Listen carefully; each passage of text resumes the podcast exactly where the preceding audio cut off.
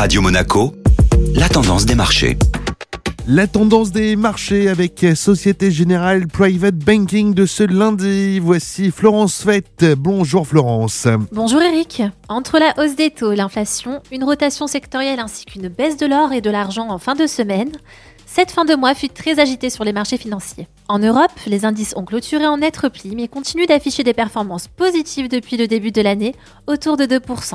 Même scénario du côté des États-Unis, notamment soutenu par les petites et moyennes capitalisations boursières, qui malgré la consolidation récente postent des performances proches de 15%. D'un point de vue sectoriel, constat partagé tant en Europe qu'aux États-Unis sur la semaine passée. Les titres liés au voyage et loisirs enregistrent les meilleures performances, tirées notamment par les valeurs aériennes qui profitent de l'avancée de la campagne de vaccination. À ce titre, Lufthansa et American Airlines progressent respectivement de 11 et 12% Le secteur des valeurs technologiques se retrouve en bas du tableau, pénalisé par la hausse des taux. Bonne semaine à tous. Merci Florence.